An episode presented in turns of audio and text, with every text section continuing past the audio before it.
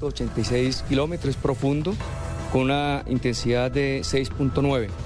Eh, se descarta desde el principio cualquier amenaza de tsunami porque fue en la parte del Pacífico y esto genera también todo un barrido que ya estamos realizando con todas las entidades.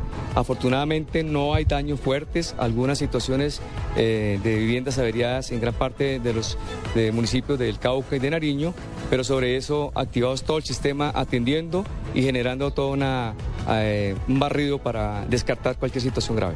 ¿En qué municipios, de cuáles departamentos, doctor Márquez, esos daños materiales?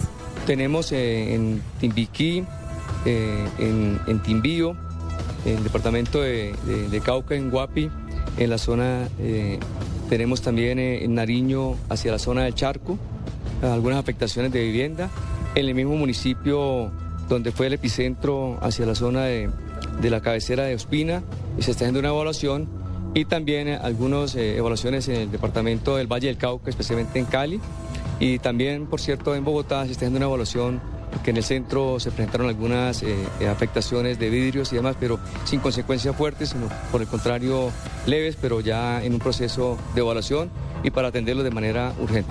Muchísimas gracias. El doctor Carlos Iván Márquez, director de gestión del Ahí riesgo. estaba justamente Carlos Iván Márquez.